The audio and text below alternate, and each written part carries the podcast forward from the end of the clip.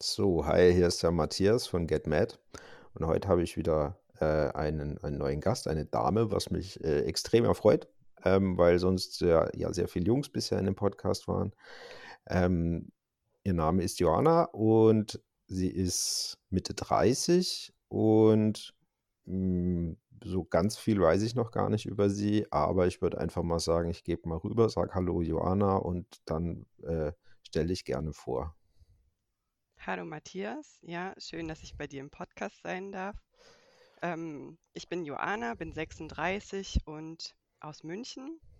Und äh, ich hatte ein paar Folgen von den Podcasts bei dir gehört und fand es toll, dass irgendwie normale Leute auch dort zu Wort kommen, um ohne irgendwie selbst ein E-Book anzupreisen oder so, sondern einfach ihre private Geschichte erzählen. Und das fand ich so cool ähm, und wollte das auch machen, um vielleicht Leuten, die direkt am Anfang stehen. Ähm, ich persönlich befinde mich auf der Financial Independence Retire Early Reise und äh, habe das gestartet im Jahr 2017 und genau, mache das jetzt eben eine kleine Weile und äh, ich finde, das ist interessant. Da kann man Okay. viel drüber erzählen. Was, was war denn? Also, das ist ja Fire geht's quasi. Also, das ist Genau. ja so ein Trend. Ähm, ich weiß nicht, wo er als erstes herkam. Einer der ersten war wahrscheinlich der Mr. Money Mustache, der so ein bisschen oder so ein Vorreiter in der Rolle war, der auch immer noch seinen Blog online hat. Wie bist du darauf gekommen? Also, ich meine, da, man steht ja nicht morgens auf und googelt Fire äh, und äh, liest sich dann ein, sondern da, da ist ja meistens ein Weg davor, wie man, wie man sich dahin findet, oder? Genau, genau. Also ähm, es ist so, dass ähm, ich hatte dann irgendwie eine gewisse Summe, hatte ich das Gefühl, sa sammelt sich einfach so auf meinem Girokonto an. Und ich habe tatsächlich zu dem Stichwort investieren gegoogelt. Und dann war es aber schnell so, dass in den, in den deutschsprachigen Seiten Ende Gelände war und ich dann nichts mehr gefunden habe. Und dann bin ich gleich rüber geswitcht auf Englisch. Und ähm, ich hatte tatsächlich zuerst die Frugal Woods gefunden und hatte dann schon gleich diesen, diesen, dieses Wort frugal Mhm. und fand es toll. Und die haben dort auch ähm, Leser, Case Studies, ähm, so nennen die das, gezeigt. Und dann haben Leute gleich komplett ihr gesamtes Gehalt, ihre Sparquote, ihr, wie viel die investieren und alles jetzt offengelegt. Und äh, in den Kommentaren war dann natürlich auch Mr. Money Mustache und das war dann so der zweite Blog, den ich gesehen habe. Und damals ähm, war das so unglaublich. Dachte ich so, oh, ich habe endlich Leute gefunden, die irgendwie so ähnlich ticken wie ich. Und ähm, auf Also, dem Weg zur U-Bahn, äh, in der mhm. U-Bahn dann total so auf dem Handy, auf meinem kleinen Display dann diesen Blog gelesen und die ganz, das ganze Forum und die ganzen Kommentare und dann wirklich Aber mit, mit ähnlich ticken wie du, das heißt, du hattest vorher schon so den Gedanken, also bevor du diese ganze Bewegung kennengelernt hast, dass du, also erstens, du konntest Geld sparen und zweitens, du warst für dich klar so ein bisschen, dass du eigentlich nicht arbeiten möchtest bis ins Renteneintrittsalter, oder? Nee, das zweite nicht. Das, das wusste ich nicht, dass es das gibt. Klar, Mhm. in Deutschland gibt es sowas wie Frührentner, aber irgendwie ähm, macht man sich dann nicht so, also jedenfalls am, als äh, ja, im Arbeitsbeginn stehende Person normalerweise keine Gedanken, wie, wie, wie man jetzt am besten Frührentner wird. So, das ist irgendwie so weit entfernt. Aber, ähm, aber dieses Jahr, dass einfach automatisch am Monatsende Geld übrig bleibt, das war bei mir schon immer so. Also sei es vom Taschengeld oder im Studium oder auch ähm, später. Also ich äh, war BAföG-Studentin und ähm, trotzdem, also da hat man ja dann nicht so viel Mhm. Geld zur Verfügung, aber trotzdem habe ich da immer was beiseite gelegt und habe mich immer gewundert, wenn andere Leute sowas gesagt haben wie, boah, jetzt habe ich nur noch 8 Euro im Geldbeutel und es ist der 20. im Monat. Also das, das ist einfach, das hat nie auf mich zugetroffen und deswegen, Aber, ähm, aber wie ja, hast du das geschafft? Also, ich meine, ähm, als BAföG-Studentin ähm, ist man ja wahrscheinlich nicht gut gestellt. Also, da, da ist, da kann ich mir vorstellen, dass es auch mit frugalem Lebensstil knapp wird. Ähm, warst, bist du so erzogen worden oder hast du immer schon so diesen Sicherheitspuffer äh, im, aufm, als Geld, also monetär gebraucht? Oder wie hast du das hingekriegt, dass du einfach nicht über deine Verhältnisse gelebt hast? Ähm, ja, also ich habe sicher immer dieses ähm, Bedürfnis gehabt, also ein bisschen Sicherheitspuffer zu haben. Wie gesagt, damals noch so im Taschengeldalter fand ich das dann nicht schön, wenn mein erstes Girokonto bei der Sparkasse irgendwie unter 100 Euro, unter dreistellig gekommen ist. Also nein, da war ich dann wieder, oh nein, das war zu wenig Mhm. Geld. Und es hat sich dann natürlich erhöht und dann äh, später waren es dann halt unter 1000 so im Studium. Und das hatte ich immer auf dem Konto irgendwie. Und wenn, also ich meine, ich habe dann natürlich auch äh, studentische Nebenjobs gemacht Mhm. und habe dann halt äh, mir was dazu verdient und aber selber dann, na klar, und dann, also ich weiß nicht, ob man das kennt als äh, BAföG-Student. Äh, man reicht ja dann dieses äh, Formular ein und dann wartet man und dann wird es bearbeitet und dann dauert es manchmal mehrere Monate, bis man das Geld bekommt und dann kriegt man das alles in einem riesen Batzen. Und in dieser Zeit, das zu überbrücken, ja, dann isst man dann halt äh, Toast und Käse und Nudeln mit Pesto. und gibt halt äh, praktisch einfach 0 Euro aus, bis auf das WG-Zimmer oder so. Okay, also das ist dann schon eigentlich hart, weil, also, weil du wirklich sogar bei, bei, bei Nahrungsmitteln darauf achten musst, also dass das Geld reicht sozusagen, dass du morgen noch was zu essen hast. Ja, genau. Aber das ist halt, ich weiß nicht, das ist so der, auch der Usus, das ist der Status quo, den jeder Student irgendwie kennt. Also ich denke gar nicht, dass das so was super Ungewöhnliches Mhm. ist. Und das ist jetzt bei mir halt nicht mehr so. Also da, ähm, ja, gehe ich ganz normal einkaufen und Ja klar, ja, nicht so aber ja. genau, jetzt ist ja auch nicht mehr diese finanziell, ich sag mal, engere Situation, nachdem du, nachdem du arbeitest. Ja, Ähm, trotzdem ist, finde ich das immer wieder interessant, dass halt, dass es, dass es dann trotzdem noch Leute gibt, die ex bei extrem engem Budget es schaffen, immer noch ein paar Euro zur Seite zu parken und, und nicht auf Null oder auf Minus auszugeben. Also das ist so etwas, manche kriegen das ja gar nicht hin, kenne ich auch welche, bei denen ist am 15. oder 20. Panik im Girokonto und es geht in Dispo oder ist gar ja, nichts mehr übrig. Andere Leute schaffen das, egal wie viel sie verdienen, egal vielleicht auch wie wenig sie verdienen, trotzdem noch 5 Euro am Monatsende übrig zu haben und das ja. hinzukriegen. Das ist so, also, Das würde ich so einschätzen, dass es bei mir auf jeden Fall Erziehung war, dieses mhm, ähm, ein, in den Dispo zu gehen oder Schulden aufzunehmen. Das äh, haben meine Eltern beide als, mir als sehr negativ dargestellt und das war auch nicht, ja, das war auch nie, dass ich damit irgendwie in Berührung gekommen mhm. wäre. Ja, Ja, man kriegt es vorgelebt, ne? Das war das bei mir auch ähnlich. Also dieses äh, Schulden machen oder Schulden im Sinne für Konsum und so weiter zu machen, ist halt, genau, also n- da, das, das wurde auch wirklich so ja, genau, richtig äh, vorgelebt, so von wegen so, naja, wenn du das haben willst, dann äh, du sparst du sparen, dein genau. Taschengeld und dann kaufst du dir das. Also ich meine, Oder, klar, äh, weil genau. das hat man natürlich, hat man ja als Teenager so Impulse, so, hey, ich will jetzt die Markenklamotten oder ich will jetzt das und das oder äh, ja, oder Ja, oder, oder man muss halt bis Weihnachten oder zum Geburtstag warten, ähm, dass man äh, dann vielleicht, ein, keine Ahnung, dass man es dann kriegt oder dass man zumindest ein bisschen Geld kriegt, um, ja. um das zu tun, ja. Ich denke auch, dass ähm, im, in der Fire-Community, also ich finde eben, das, das wollte ich jetzt nochmal sagen, ich hatte so das Mhm. Gefühl, oh, ich habe hier meinen Tribe gefunden. Das sind Leute, die irgendwie so drauf sind wie Mhm. ich.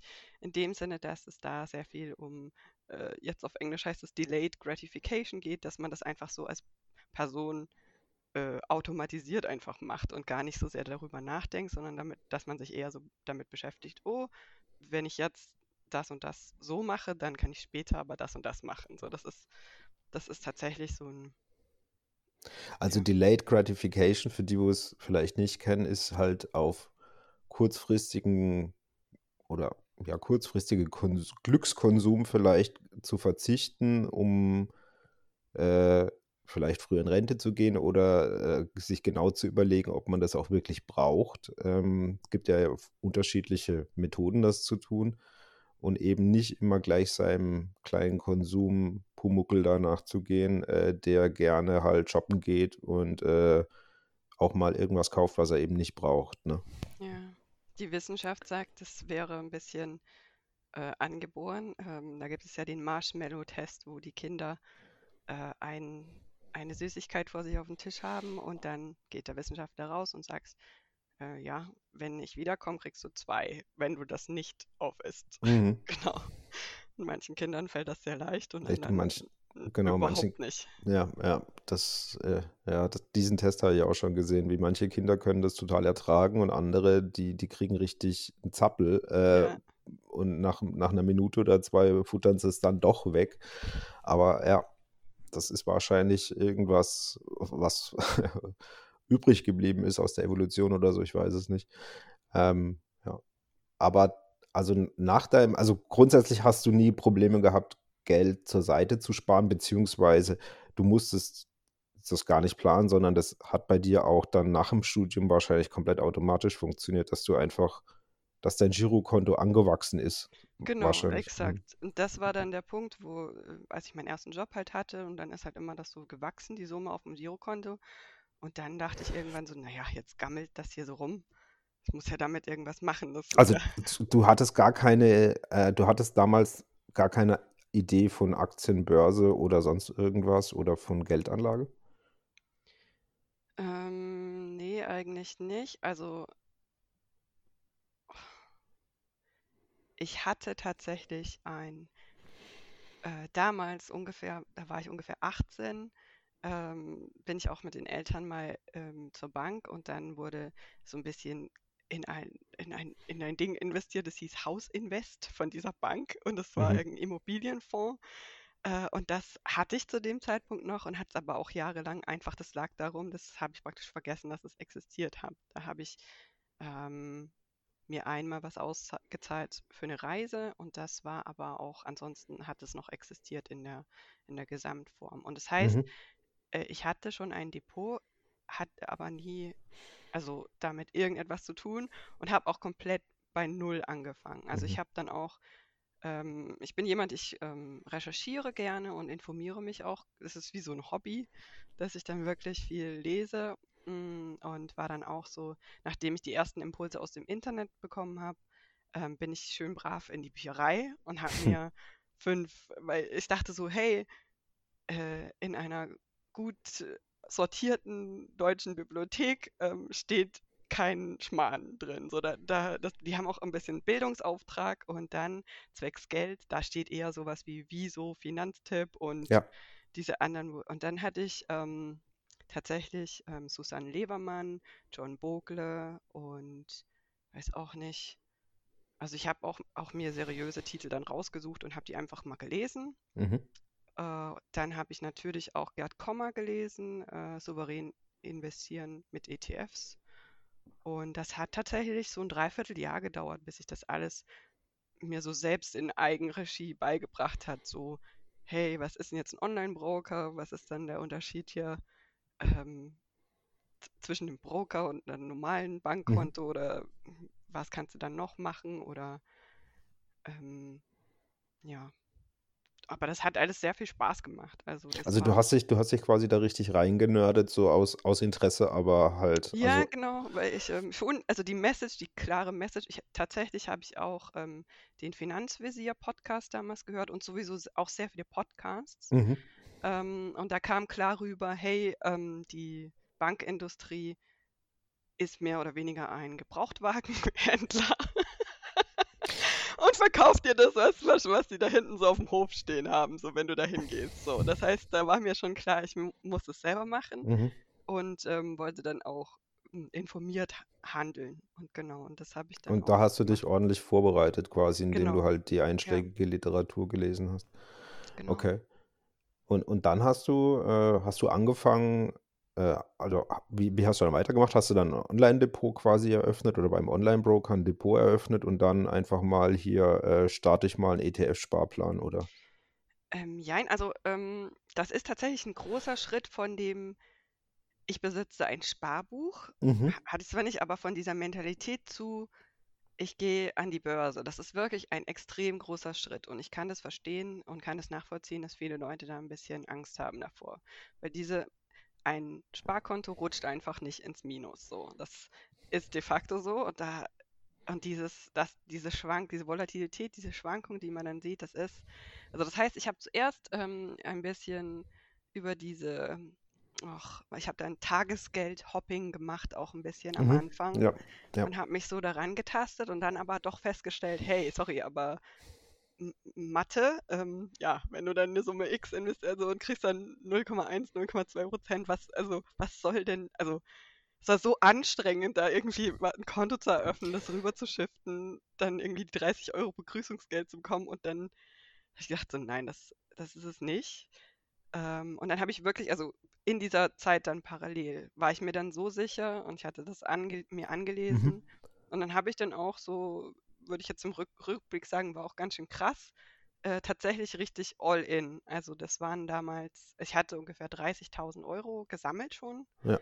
und bin ähm, und habe äh, mit Sparfuchs natürlich ein bisschen. Ähm, die Maximalhöhe bei meinem Online-Bank war für, für Sparplanausführung waren 10.000 Euro. Das heißt, ich habe meinen Sparplan auf 10.000 gesetzt und habe Okay. drei, drei Monate lang das ausführen lassen. Dann hatte ich alles all in im, in dem Jahr ähm, 2017. Und dann habe ich aber auch erstmal irgendwie gewartet ähm, und hatte dann noch keinen Sparplan, sondern hatte das dann halt einfach drin, habe das ein bisschen beobachtet, habe das natürlich schön brav mit Parfo Portfolio-Performance getrackt und äh, geschaut, wird es jetzt rot, wird es jetzt grün, wie viel steigt und fällt es.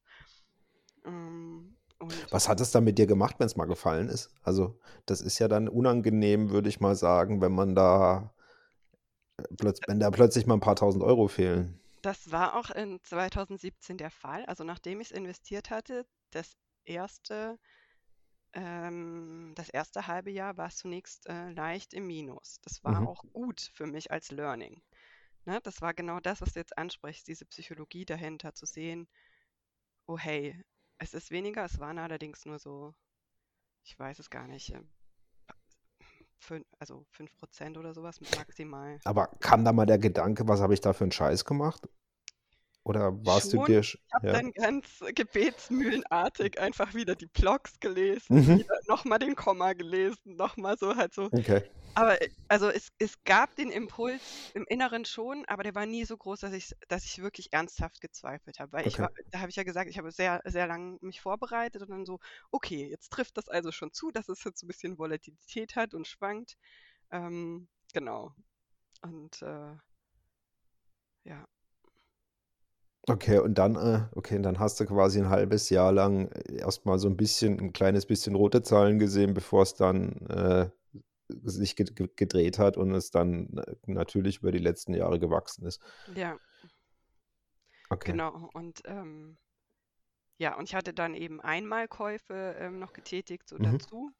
Ähm, und da, auch das hatte ich dann auch, nochmal ein Jahr habe ich dann immer so ein bisschen gewartet, bis ich wieder so 2000 Euro wieder angespart hatte und dann ähm, wegen den Gebühren war Mhm. ich bei einem Online-Broker, da hat es so ungefähr 10 Euro gekostet, ein Einmalkauf. Und dann, genau, habe ich das dann für mich als, als fair empfunden, ähm, dann zu kaufen oder nachzukaufen. Und das habe ich dann auch gemacht. Ähm, und irgendwann, also am Anfang war das natürlich so ein totaler, so, oh, jetzt, ich kaufe Jetzt jetzt geht, was. es geht so, los, jetzt, es ich geht los, es geht los. und Ja. dann, Mhm. aber dann später mit der Zeit hat sich das alles komplett normalisiert und ist jetzt echt, das ist ja schon lange her, wenn ich jetzt daran zurückdenke. Ich, ähm, ja. Ich kenne äh, kenn auch Leute, die jetzt hier mit, äh, mit einem Handybroker dann irgendwie so, so auf dem Klo Aktien kaufen. Kaufen, ja. das, das, das ist nicht der Fall bei mir so, aber Nee, nee, das, das, das, das gab es auch damals. Also gut, es gibt noch schon ein nicht, paar, nee. das es schon ein paar Jahre mittlerweile, aber diese Gamification, die mittlerweile halt diese Smartphone-Apps hergeben, die ist mir auch fremd, also mache ich auch nicht. Aber ich, ich kann schon nachvollziehen, ich mache das ja schon lange, ich, wie unemotional ich bin, wenn ich Aktien kaufe. Also das ist für mich ein völlig, also ein, das, das ist das Langweiligste, was ich mir vorstellen kann, ist Aktien kaufen. Ich mache es zwar gern, Mhm. weil dann, kau- dann, dann gammelt das Geld nicht hier rum, aber es ist jetzt überhaupt nicht mehr spannend. Und ich bei vielen, die jetzt erst in den letzten Jahren eigentlich das gemacht haben und so weiter, die finden das halt immer noch massiv spannend, massiv nervenaufreibend oder i- im positiven Sinne äh, spannend und äh, Ja. aufreibend, weil, weil sie, ah, ich investiere jetzt Geld, das ist voll cool und so. Und ich denke, ja, Es gibt ja auch diese kleine Mini-Blase oder diese, diese Bubble der Meme-Stocks und mhm. da, genau, hypen sich die Leute ja gegenseitig und äh, äh, dann ihre Gewinne und Verluste posten und was weiß ich. Ach, ich bin da ein bisschen so, also ich schau, klick da mal rein, aber nur aus Entertainment-Gründen. Und dann Mhm. denke ich mir auch immer so, hey, es ist auch ganz einfach ein, äh, man kann ja überall mit Spielgeld, also mit nicht echten Geld Trades machen. Wer weiß, ob das echte Trades sind oder nicht, ne? Das, Ja. Theoretisch schon, aber das funktioniert zumindest bei mir überhaupt nicht. Also ich, bei mir haben Demokonten oder, oder so Watchlisten und so weiter haben bei mir nie funktioniert, weil ich mich da nicht, da fühle ich mich nicht investiert. Also Ja, also das ist für ich, mich das ist auch totale Zeitverschwendung, wenn ich genau. das. Also ich kann es also ich finde es gut, dass es Banken anbieten für Leute, die noch nie was an der Mhm. Börse tun hat, wenn, wenn es einem eben noch zu ein zu hohes Risiko ist, dass, dass man einfach das, das erste Mal Aktien kauft, vielleicht auf so einem Demokonto, damit man das überhaupt mal versteht, wo man da hinklicken Mhm. muss und so weiter. Das kann ich vielleicht noch nachvollziehen. Ich denke, dazu ist es auch gedacht. Aber es ist so ein bisschen wie, ähm, man kann ja erst mit 16 ein echtes Girokonto haben und davor hat man das auch auf der Bank Ja, so, genau. Ja, so ja, ein genau. anderes Konto, was nur so tut, als wäre es Als, eins. als wäre es eins, genau. Ja. Aber jetzt bist du vor fünf Jahren mehr oder weniger, äh, hatte ich, hatte ich diese, da bist du zumindest mal an der Feierbewegung vorbeigekommen. Aber so wie ich dich äh, einschätze, hast du das jetzt natürlich weiterverfolgt und bist da wahrscheinlich tiefer reingerutscht, äh, als du am Anfang gedacht hast, oder? Ähm, ja, jein, Mhm. also aber das hat auch, es hat so eine ähm, Wellenform. Also am Anfang hatte ich dann extrem hohes Interesse, weil ja da Mhm. lernt man ja dann auch noch am meisten, wenn man null Wissen hat und dann jeder äh, Blogschnipsel, den ich dann lesen konnte, habe ich gelesen. Und ähm, also im, äh, im Prinzip, ich muss sagen, die Amerikaner, die ähm, sind dann ja tatsächlich von der Bewegung her schon ein bisschen weiter. Ähm, und dann gibt es dann auch Leute, die schon im, im extrem großen eigenen Fallbeispiel das da alles geteilt haben und dann auch jetzt schon öffentlich ihr, ihr, ihr Post-Fire-Leben Ja, leben. ja. Und ähm, genau, und das gibt es jetzt gar noch nicht so in Deutschland ähm, mit den, in der Vielzahl zumindest, ist mir jetzt nicht bekannt. Es gibt Wo- den Oliver, der natürlich da, der Mhm. ähm, genau so, so eine äh, große PR-Arbeit geleistet hat ähm, für, für das Konzept in Deutschland. Aber ansonsten, ja. Warum glaubst du, dass es nicht so rübergeschwappt ist zu uns? Oder, mm, oder gibt es das hier doch, aber nicht so öffentlich? Oder Naja, das am- aus mehreren, aus mehreren Faktoren, denke ich, hängt das zusammen. Also A, muss man sich ja in den USA, ist es ja sehr arbeitgeberabhängig, wie man dort äh, seinen Pensionssumme mhm. äh, Summe Anspruch, irgendwie ja. an, anspart und ähm, mit dem 401k äh, muss man, da, muss man ja praktisch sich ein bisschen selber drum kümmern, wie das genau Ja. angelegt wird. Das ist ja, ähm, Das heißt, die kriegen eine Zwangsfinanzbildung ähm, oder sie, es ist nicht so eine Vollversorgermentalität wie in, wie in Deutschland, sondern du genau, musst, du musst dich halt selbst drum kümmern. genau. Und dann ist es halt auch so, dass tatsächlich ja, also es ist ja so gedacht, ähm, dass man tatsächlich auch weniger Abgaben abgibt und dafür das halt selber in die Hand nimmt. Mhm. Und das ist äh, der Vorteil ist, wenn man da smart ist und da sich einliest und dann kann man da richtig viel reißen. Der Nachteil ist natürlich, wenn man dann keine finanzielle Bildung hat und das versäumt, ähm, es kann es auch echt eng werden dann Mhm. später. Und aber da, ähm, ja, hm, auch die Blogger-Szene oder die Community dort, also ich weiß nicht, ich habe das Gefühl, zum Beispiel Reddit oder so besteht fast nur aus Amerikanern. Zum Beispiel. Also es ist halt, ich meine, es ist auch zahlenmäßig ja viel mehr Menschen und Mhm. ähm, aber auch diese, ähm, diese Offenheit, dieses, hey, ähm, lieber Arbeitskollege, hast du denn da schon mal drüber nachgedacht? Ähm, dieses Ansprechen und Mhm. dieses ähm, offene Teilen, das ist, ähm, das ist dort, denke ich, ein bisschen Das anders. ist, das ist fast eine Philosophie bei denen, beziehungsweise bei uns ist es eher so, also unter jüngeren Leuten, unter jüngeren Kollegen bei mir spricht man da schon offener über solche Themen, Finanzen, Renten, wie das aussieht, äh, was da machbar ist, aber ähm, in, in älteren Generationen oder so bei der, der Generation jetzt um die 40 rum und älter, da, da ist es nach wie vor ein sehr schwieriges Tabuthema und die meisten reden da gar nicht gerne drüber oder haben, beschäftigen sich auch gar nicht damit. Ja, und es ist tatsächlich so, also das ist was, das, äh, wenn man das ein bisschen größer denkt, ähm, hat es ja nur Vorteile für den Arbeitgeber, wenn man nicht über Gehalt spricht oder nicht über, Genau. äh, ja. Nee, klar, äh, ist komplett verständlich. Also ich kann, ich kann das auch von diversen Arbeitgebern wo ich dann Einblicke teilweise später hatte in was Mitarbeiter verdienen und habe dann extreme Gehaltsunterschiede teilweise festgestellt. Also bei einem Ex-Arbeitgeber war das so, wo ich dann gedacht habe, das ist echt nicht fair, was hier läuft. Also, also das waren jetzt nicht nur irgendwie ein, 2.000 Euro im Jahr, sondern da ging es teilweise um 10.000 Euro im Jahr, wo, wo unterschiedlich bezahlt wurde. Ähm, das stimmt schon. Also, wobei, ja, das ist ja vielleicht, aber die Leute könnten es ja teilen, aber sie tun es ja trotzdem nicht. Also man könnte ja drüber sprechen, ne? aber Ja. es passiert halt nicht. Also wieder mal ein Lob ans Internet, da gibt es ja genug ähm, Mhm. Portale jetzt. Ähm, Glassdoor, Stepstone, ähm, weiß ich auch nicht. Arbeitgeberbewertung, Kununu. Ähm, so, in das, schaue hm, schau ich dann schon auch rein und dann, ähm, in, also ja, man kann es jetzt heute sich informieren, was, ja, was in der das stimmt Branche schon. gezahlt wird, zumindest.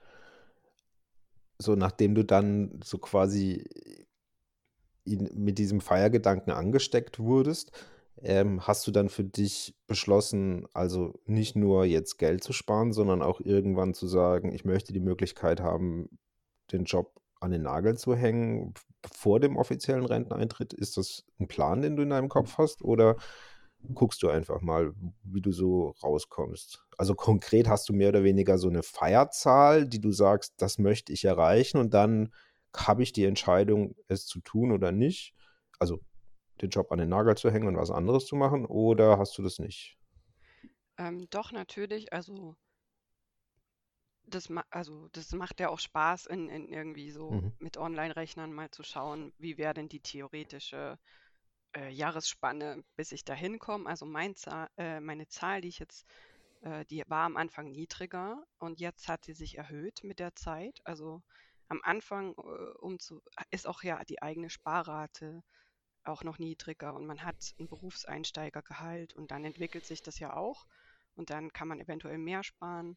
Also ähm, meine jetzige Zahl, auf die ich hinarbeite, sind 750.000 Mhm. und ähm, ja, ich weiß nicht, wie es dir geht, aber man, also mit der Zeit korrigiert sich das immer nach oben. Ich kann, weiß, kann, kann auch nicht ausschließen, dass ich dann mal eine, eine Million ähm, Das ist, das ist ein furchtbares, äh, also es kommt wahrscheinlich auch wieder auf die Mentalität an. Meine Mentalität ist da ganz furchtbar. Meine allererste Feierzahl, die ich vor vielen, vielen Jahren mal formuliert hatte, waren 360.000 Euro. Ähm, da hatte ich allerdings gar nicht mit Steuern und so weiter. Ich habe da gar nicht nachgedacht, ich wollte da gar nicht dran nachdenken, sondern ich wollte einfach mal an diese Zahl rankommen. Ähm, dann kam, dann, die Zahl hat sich dann erhöht auf 480.000 Euro wegen der 25% Genau, Kapitalertragssteuer, ja. genau. Nachdem ich die 480.000 dann geschafft hatte, äh, hatte ich 600.000.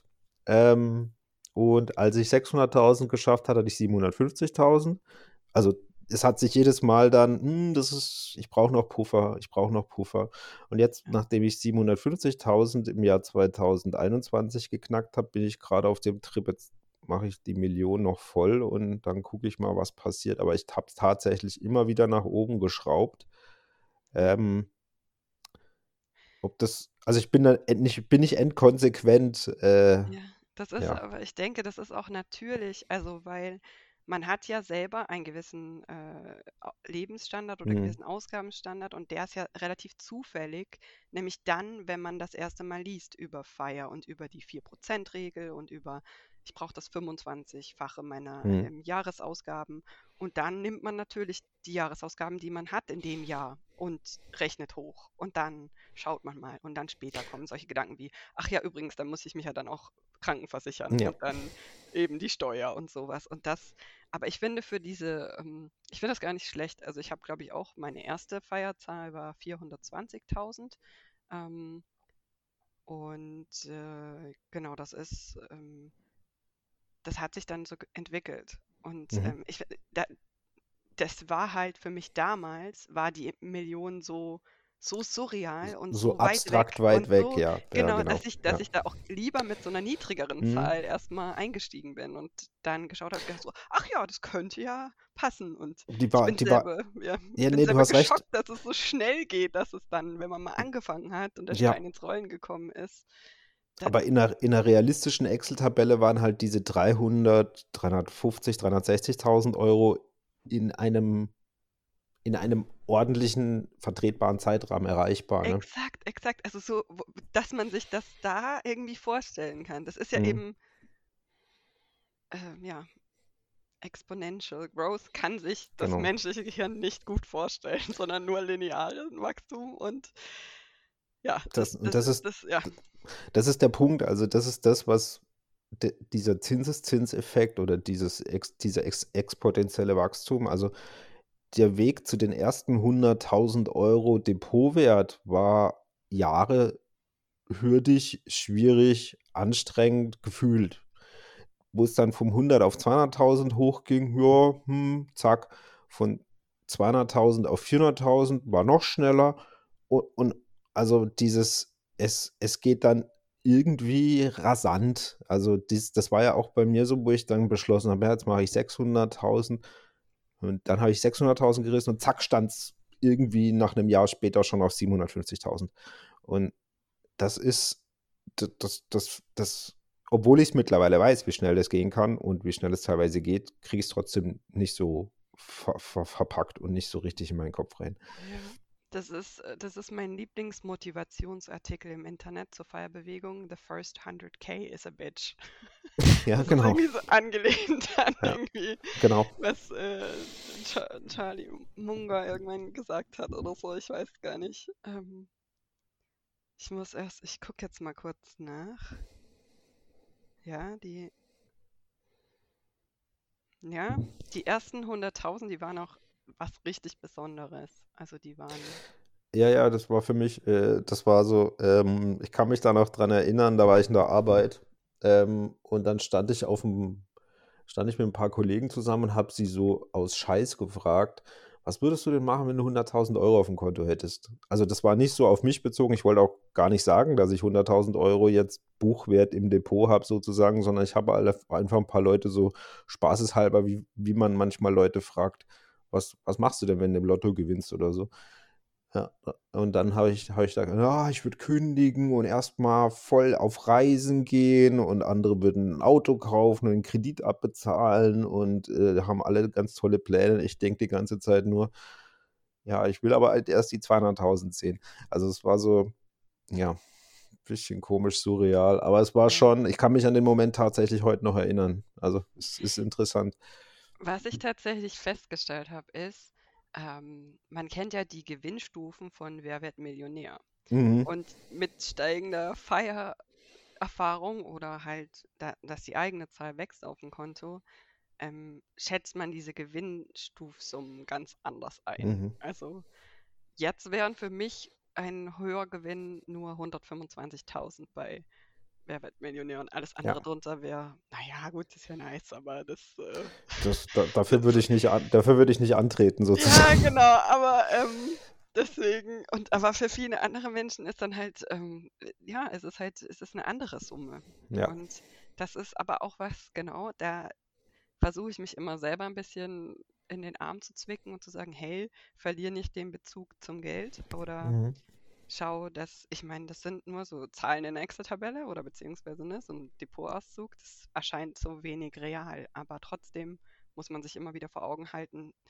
du kannst sie immer umtauschen wieder in, in, in Zeit, in, in Zeit, in, in, in, in irgendwas, in alles. Also ja. das ist ja dieses, was du damit anstellst, bleibt ja dir überlassen und was du in, irgendeiner Phase deines Lebens als wichtig erachtest, mag ja was anderes sein, was, für, was heute für dich wichtig ist. Ne? Ja. Und, und, aber du, du hast, und wenn du es vererbst, also wenn du es nicht brauchst, ist ja auch in Ordnung. Ne? Es ist ja deine Entscheidung, es zu tun. Das ist immer so das. Also dieses Geld ist ja nicht, das ist da, aber ich plane effektiv da nicht irgendwas damit zu tun, sondern das ist erstmal da.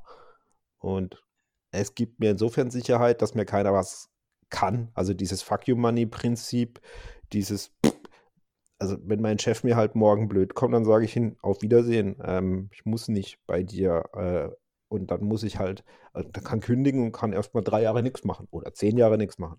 Ähm, und habe kein finanzielles Ding. Das gibt mir persönlich halt innere Ruhe, dass ich nicht von irgendwem monetär abhängig bin. Ja. Das das habe ich ja, ja, das ist so, das ist eigentlich der essentielle Unterschied. Und ähm, das ist auch so ein Gedanke, dass das ist, ähm, das ist ja eine Reise, das ist ja eine Entwicklung, weil das Fuck You Money, das steigt äh, die ganze Zeit an.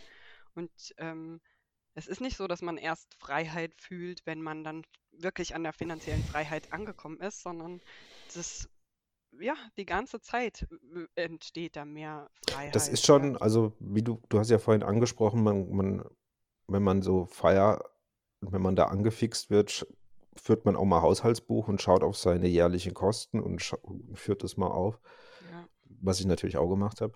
Ähm, und wenn du dann plötzlich siehst, du hast halt, deine jährlichen Kosten sind jetzt, sagen wir, 18.000 Euro, alles all in, also einmal im Urlaub gewesen, Miete, Essen und vielleicht einen Fernseher gekauft.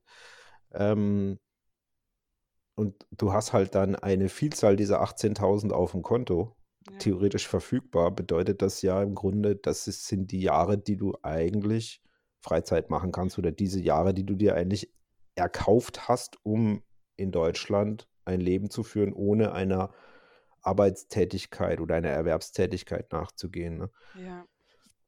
Also ich kann da auch noch mal ein Beispiel nennen. Also ich habe dann äh, im Freundeskreis, ich letztes Jahr hatte ich, ähm, wollte ich mal ein paar äh, Sachen ausprobieren, zu sagen, gut, was kann man denn da in der Corona-Zeit, wenn man eh Homeoffice hat, Mhm. ähm, was kann man denn da vielleicht machen? Und dann hatte ich den Plan, hey, eigentlich kann man doch auch ein Airbnb mieten und ins Ausland gehen und von dort Mhm. Homeoffice machen. Ähm, und ich habe da erst sehr viel hin und her überlegt und ein bisschen so, naja, was kann denn da passieren? Ähm, und dann aber letzten Endes festgestellt, das Schlimmste, was passieren kann, ist, dass mir ein bisschen Geld entgeht. Also das heißt, wenn, wenn ich, ich habe es dann gemacht, ich habe ein Airbnb in Kroatien gemietet und bin dorthin für einen Mhm. Monat und dachte wirklich so, was ist, wenn meine Internetverbindung dort ganz schrecklich ist und ich einfach nicht mehr äh, fähig bin zu arbeiten dort? Ähm, ja gut, dann kostet es mich halt einfach wieder ein Flugticket zurück. Und das war aber dann alles an Ausgaben wa- was oder was passieren kann eigentlich. Und ähm, das hatte ich dann ähm, einfach so in der Runde, dachte ich, ach, ist ja äh, nett, habe ich im Freundeskreis ein bisschen erzählt, so, hey, ich war einen Monat in Kroatien und dann kamen sehr viele Stimmen so, hey, oh, das finde ich so cool, das hätte ich auch gerne gemacht, aber ich traue mich nicht und dann, nee, und hast du das denn abgesprochen? Und ich so, nö. Also Homeoffice, also Homeoffice Homeoffice Homeoffice, ist doch egal, es geht meinem Arbeitgeber ja gar nichts an Genau. wo ich bin. Und ähm, die so, ja, oh, wenn, wenn das dann rausgefunden wäre und dann, oh, dann wird man gefeuert und, und da passiert was Schlimmes oder so. Und all diese, diese Gedanken hatte ich tatsächlich überhaupt nicht, weil ich Mhm. gedacht habe, so, hey, nee. Also da, da war einfach so viel Sicherheit da, dass ich mir gedacht habe, nee, also mein Arbeitgeber braucht mich ja auch. Und also das wäre ein total absurder Grund, jemanden irgendwie, äh, Zumal, wenn du dich, ja, in, äh, wenn du deinen Job ganz normal weitermachst, ist bei, also bei uns in der Firma ist auch so, ich habe jetzt einen Kollegen, der ist auf Ibiza, ein anderer Kollege von mir war, ich glaube, auf Sizilien, beide einen Monat oder sogar längere Zeit. So what? Also ich sage da immer, ja, mach doch, also ist doch super.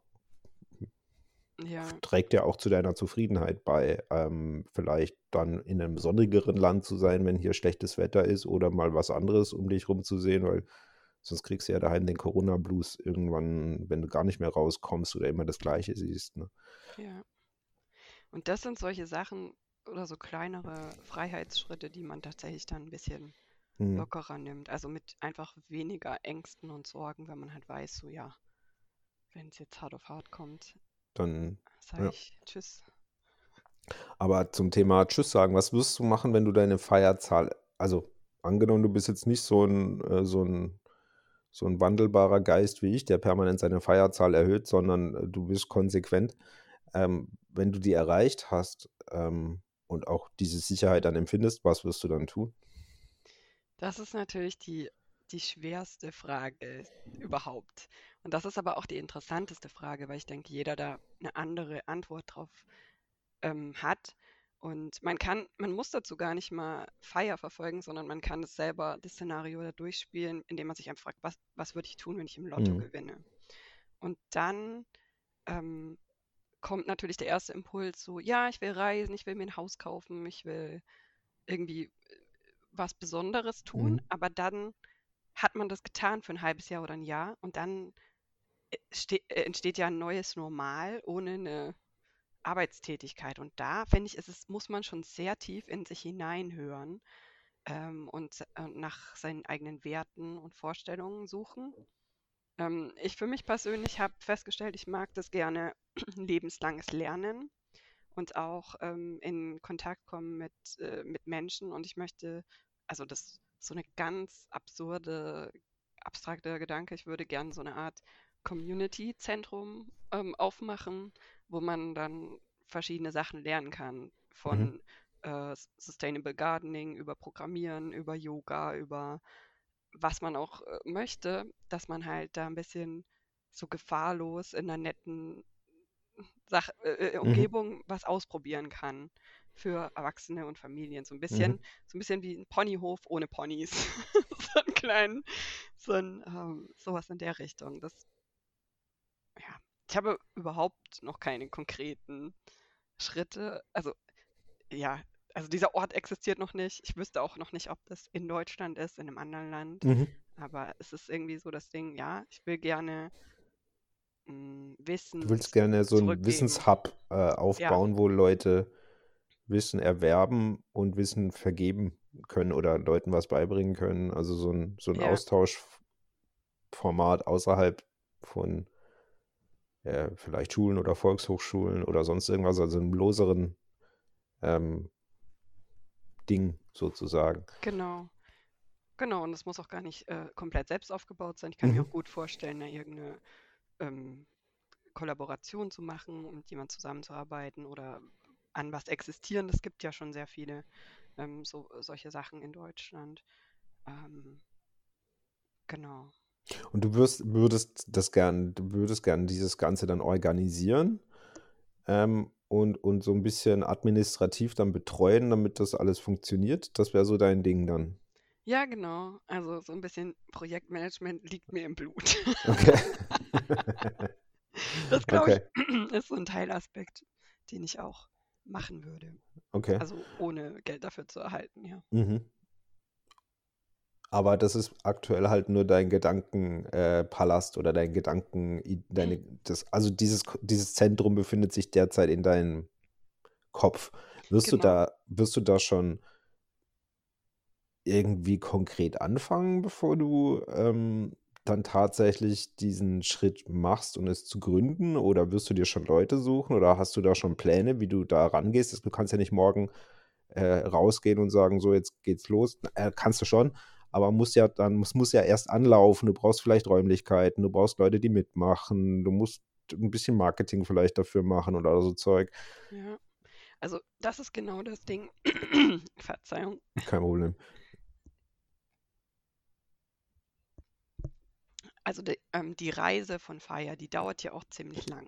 Mhm. Und dieser mittlere Mittelweg da, wenn man sich informiert hat und seine, seine Sparpläne laufen und dann ist das auch ja relativ langweilig. Und da habe ich jetzt für mich festgestellt, ich möchte dann immer schon so kleine Experimente durchführen, äh, im Sinn von, was gefällt mir denn wirklich? Also dann, ähm, das gibt zum Beispiel auch die Organisation WWOOF, das ist äh, Worldwide Organic Farming oder Mhm. sowas. Da habe ich jetzt, glaube ich, ein O vergessen, aber ist egal. Ähm, und da kann man ja dann auch mal hingehen und ausprobieren, hey, dieses äh, Sustainable ähm, Sache, ist es denn was, wo ich wirklich, wenn ich da tiefer eintauche, dass es mich wirklich im Kern interessiert? Und das kann man ja auch vorher schon mal machen, in, in kleineren Mhm. Zeitabschnitten. Und genauso ähm, kann man das mit den anderen Sachen machen. Also ich habe jetzt ja, ich würde mal sagen, so Excel-Tabelle sagt acht bis zehn Jahre. Die muss ich ja noch füllen Mhm. mit irgendwas. Ähm, und da kann man viel ausprobieren. Und genau, ich, ich verknüpfe mich sehr gerne. Deswegen ist es auch ein Grund, äh, ähm, irgendwie hier, warum ich den Podcast gemacht habe. Äh, ich höre sehr gerne Ideen von Leuten, was sie auch machen würden und verknüpfe mich gerne. Und Mhm. das wäre toll, wenn Also, man vorab schon ein bisschen so okay. klar an diesem Das Netzwerk der ist, Community das ist aber dein. Dein konkreter Plan ist jetzt tatsächlich jedes Jahr sozusagen so ein kleines Experiment zu machen oder vielleicht auch mehrere, wo du, wo du dich in Dinge hineinwagst, die jetzt noch nicht Teil deines Lebens sind oder die du, von denen du nur gehört hast oder die du mal wahrgenommen hast und mal zu gucken, äh, ob das zusätzlich was für dich wäre oder ob du da Spaß dran empfindest über längere Zeit. Genau, genau. Okay. Und ähm, im Gegensatz zu, was jetzt andere Leute vielleicht als Hobby bezeichnen, ähm, da ist äh, bei mir jetzt das, der Kniff, dass ich mir das auch erlaube, einfach wieder aufzuhören, Mhm. wenn, wenn's, wenn ich es nicht gut finde. Also ich würde es dann immer so ausprobieren, vielleicht einen Monat lang und dann aber auch einfach sagen, okay, jetzt habe ich hier Resümee gezogen, es ist ein Experiment und es ist jetzt beendet und es war nichts für mich. Also, Mhm. Und das ist was, das kann man natürlich jetzt immer schon tun. Also das, und dazu muss man auch gar nicht eine Feierbestrebung haben, aber wenn man ja das Ziel hat, irgendwann nicht mehr acht Stunden seines Tages mit, mit einer Erwerbstätigkeit zu füllen, dann äh, braucht man ja auf jeden Fall dann Ersatz. Also ich persönlich fände es nicht erfüllend, äh, dann halt einfach nur, Ja, aber so mal einen ganzen Winter durch die Bücher zu lesen, die du nicht gelesen hast, wäre das nichts für dich? Also kann oder irgendwas anderes, Serien schauen, die du schon immer mal schauen wolltest oder in Museen gehen, die du schon immer mal besuchen wolltest, dass du doch, das einfach ja, doch natürlich, aber ähm, da kommen ja dann noch Jahrzehnte des hinten rein. weiteren Lebens ähm, hinten raus. So und ähm, ich denke da auch, suchst du, äh, da suchst ganz du aber äh, klassische Rentner mhm, haben das auch. Und dann mit, äh, ja, früher war er noch 63, 65 oder so, mhm. dann, äh, da kommt man ja dann auch äh, in irgendwas, was man dann tun muss. Also viele Leute Du machen brauchst, dann, ja, du brauchst Struktur in deinem Leben, weil sonst deine Psyche ähm, mit dir Achterbahn fährt. Oft. Oder bei vielen Menschen empfinde ich das zumindest so, dass wenn man ihnen Struktur gibt und wenn sie Struktur haben, ähm, im Sinne einer Aufgabe, a sense of purpose, sage ich da immer dazu, ähm, dann fällt es ihnen leichter und sie freuen sich vielleicht auf was. Oder sie, selbst wenn sie sich nicht freuen, sind sie motiviert, es zu tun vielleicht. ja. Es ist auch so, ein, ähm, so eine Art, also sich selbst herausfordern. Ich denke, ähm, ich habe einen Artikel, der sich eingeprägt hat, war von Mina- Mr. Money Mustache. Dieses, ja, man, man sucht Komfort und man versucht es sich leichter zu machen. Also macht man jetzt halt nicht mehr Ackerarbeit und sonstiges, sondern aber dann, was ist denn dann die Steigerungsform? Dann setzt man äh, sediert auf seinem Sofa und dann kann man auch sich gleich noch einen Katheter legen, weil dann muss man nicht mal mehr aufstehen, um aufs Klo zu gehen. Also das ist dann so richtig, ah, dann hatte man den, den 100% Komfort, Mhm. aber das ist ja kein Leben, was lebenswert ist, sondern es, ähm, man selber Es braucht ja so erscheint, eine es, er, Challenge und, es und erscheint einen aber lebenswert, wenn man sich in dieser Situation des vielleicht dieses manuellen Ackerbauers befindet, der über 20 Jahre lang Kartoffelfelder bestellen musste und keine Hilfe oder wenig Hilfe hatte. Ja, das stimmt natürlich. Also das ist dann natürlich auch ein Luxus, ähm, Das ist ein Luxus, genau, weil du, genau, du musst ja nicht. Also das ist ja wieder das, der, der Kartoffelbauer musste ja damals, weil er wenig Alternativen hatte. Und dann ist es vielleicht auch erstrebenswert. Also, genau. weiß ich nicht. Und aber wenn, also bei mir ist es zumindest so, ähm, wenn ich, wenn ich mal eine Phase habe, wo ich faul bin, Hm. dann ähm, schaffe ich auch dann weniger. Also dann, wenn, und wenn ich aber meinen Kalender mir wieder fülle und Sachen mache, die auch dann vielleicht ein bisschen äh, gar nicht so wunderschön fun sind den ganzen Tag, aber irgendwas Anstrengendes ähm, oder so ein Projekt zu Ende, dann, dann komme ich in so eine selbstmotivierte Phase wieder, wo ich dann wieder mehr Sachen schaffe Mhm. und dann auch mehr Antrieb habe und mehr Ideen, um, um was zu tun. Und ich weiß nicht, ich denke, das ist so ein bisschen menschliche, äh, der menschliche Organismus passt sich immer seiner Gegebenheit an. Und dann, weil wenn man weiß, so, hey, ich muss ja, ich mache ja ständig was, das ist, das ist so, eine, dann äh, bleibt man da auch drin. Also, ich weiß nicht, ob es dir auch so geht, aber wenn, Ich habe ich hab halt ein, eine hohe innere Selbstmotivation, irgendwas zu tun. Also das ist bei mir, ich kann zwar schon eine ganze Weile rumliegen und, und nichts tun, aber eigentlich habe ich gern, dass die Dinge getan werden oder gemacht werden oder ich habe Lust, irgendwas zu machen. Ähm, dieses, also ich habe, das kommt, das ist bei mir ganz automatisch. Also das ist bei, bei Sport ist es ganz extrem bei mir, dass ich halt auch im Winter Radfahren gehe, dass ich im Dunkeln Radfahren gehe, dass ich im Regen Radfahren gehe, weil ich einfach will. Und das, da muss ich gar nichts dafür tun. Also das ist ganz komisch. Das, ich kann, das ist bei vielen Menschen nicht so. Aber Das hätte ich ähm, jetzt nicht im Schneematsch Radfahren gehen. ja, siehst du. Ähm, aber, aber so hat ja, ich meine, keine Ahnung, das, das war aber auch nicht immer so. Wo das so ganz herkommt, weiß ich auch nicht. Aber ich habe immer, ich habe meistens Lust, was zu tun oder zumindest Lust, was zu kreieren oder Lust, was zu bauen oder Lust, was zu reparieren oder ich fühle mich dann sinnvoller, ähm, Genau. als wenn ich nur vor vom, ich habe zwar keinen Fernseher, aber wenn ich halt nur abends drei Stunden vor dem Fernseher äh, oder das regelmäßig so mache, dass es halt sehr viel Zeit konsumiert. Ich meine, nicht nichts gegen Fernseh gucken, soll jeder machen, wie er will. Aber wenn du halt täglich über Jahre halt drei, vier Stunden jeden Tag vorm Fernseher verbringst, ist ja eine, das ist ja diese Definition von, ich mache halt nichts. Genau, das ist halt eine sehr passive Erholung. Ich persönlich habe keinen Fernseher. Ich habe natürlich Netflix auf dem Mhm. Laptop, das heißt, das wird schon ein bisschen ge geguckt, aber ja, das mache ich eigentlich nur, wenn, wenn ich wirklich so, wie gesagt, wenn ich denke, okay, jetzt brauche ich wirklich so eine richtig passive Erholungsphase, ich so fertig bin, dann, dann mache ich Genau. das. Und Das ist ja, eigentlich nicht, das, ja. genau, das ist das. Also es gibt durchaus Phasen, wenn du, bei mir ist es halt, wenn ich anstrengend Sport gemacht habe, dann bin ich zu nicht viel fähig, außer vielleicht ein bisschen Netflix gucken oder ein Buch zu lesen. Und man braucht diese Erholungsphasen auch, Ja, gebe ich, ist, ist komplett richtig. Ähm, aber ich mache es halt nicht per se, wenn ich mich entspannen möchte oder sonst irgendwas, sondern ich kann auch an irgendwas rumprogrammieren, wenn ich mich entspannen möchte oder einen Blogartikel schreiben oder sonst irgendwas auskaspern. Ähm, wie gesagt, das ist halt das je, definitiv davon abhängig, aber was, was du wahrscheinlich hast, ist halt auch eine höhere innere Motivation, um Dinge zu tun als vergleichbare Menschen vielleicht. Warum, wa- warum machen viele sonst nichts? Also im Sinne von wenig. ja, ich hab, das habe ich mich auch schon gefragt. Also bei mir ist es immer so, dass ich mich immer ein bisschen nach dem, sofort habe ich den Impuls, mich nach dem Warum zu Mhm. fragen. Warum mache ich das denn jetzt? Oder äh, ja, und äh, ja, die, das bringt halt einfach nicht mehr Lebensqualität und mehr Zufriedenheit, wenn man, wenn man passiv Zeit. Ja, verbringt. ja. Genau, das ist es halt. Ähm, genau. Das, also, Und dann, ich kann es verstehen, wenn viele Leute von, vom Job so fertig sind, dass, dass, dass einfach nichts mehr anderes geht. Ähm, aber da fragt man sich, dann kam bei mir nämlich auch das Warum. Und mhm. dann ist ja aber dann die, ja, dann muss man diese Trägheit überwinden und eigentlich was ändern an der Jobsituation.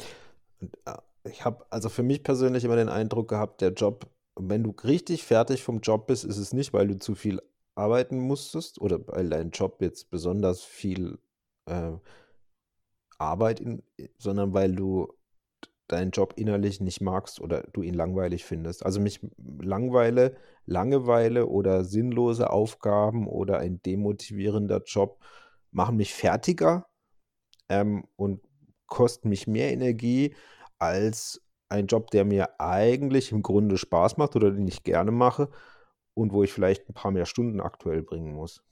Ja, das sehe ich genauso. Also wenn man einfach nicht, wenn man sich als zu kleines Rädchen fühlt und auch äh, den, den Sinn eigentlich nicht sieht seiner Tätigkeit. Hm. Also, ähm, und es muss gar nicht was besonders Weltbewegendes sein, aber trotzdem, wenn man keinen Fortschritt sieht, ja, wenn man an einem Tag das Loch schaufelt und am nächsten Tag das Loch wieder zuschaufelt, genau, das ist genau dieses, Und das, das raubt die Energie ja, eigentlich. Also das raubt mir zumindest die Energie, weil ich kein, wie du schon sagst, da sehe ich kein Fortkommen, keine Veränderung, keine Verbesserung oder ja, da, da wird halt nicht, ja.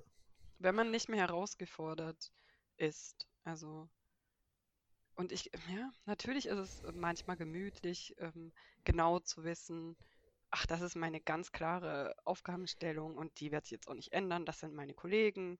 äh, die Person X reagiert so, die Person Y so. Ich, da ist halt alles sehr, sehr, sehr sicher. Aber das ist halt so die, die Komfortzone des Todes. also, ähm, ja, wenn man nicht mehr, ich, ich weiß nicht, wenn ich nicht geistig herausgefordert werde, dann das finde ich auch sehr schlimm. Das finde ich sehr schlimm. Dann kannst du es, ja, dann kannst du es eigentlich lassen. Was ist dann dein Zweck noch, ne? Also, Ja.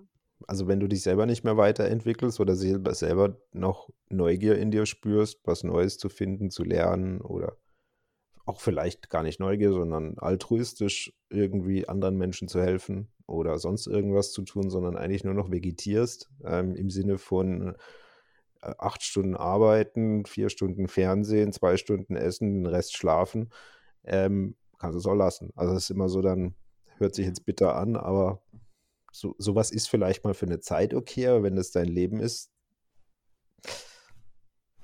ja, finde ich, finde ich dann immer ja, problematisch irgendwie. Und so habe ich aber den Eindruck, dass in unserer Gesellschaft doch ein gewisser Teil so lebt. Ja.